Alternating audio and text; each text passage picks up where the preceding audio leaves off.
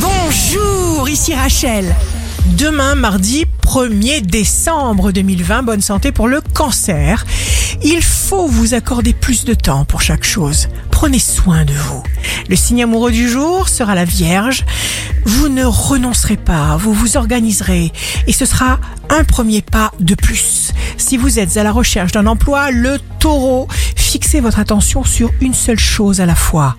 Vous serez plein de bonnes idées. Demain, le signe fort du jour sera les gémeaux, la chance, la baraka, la fortune, le bonheur, rien que pour vous, ici Rachel.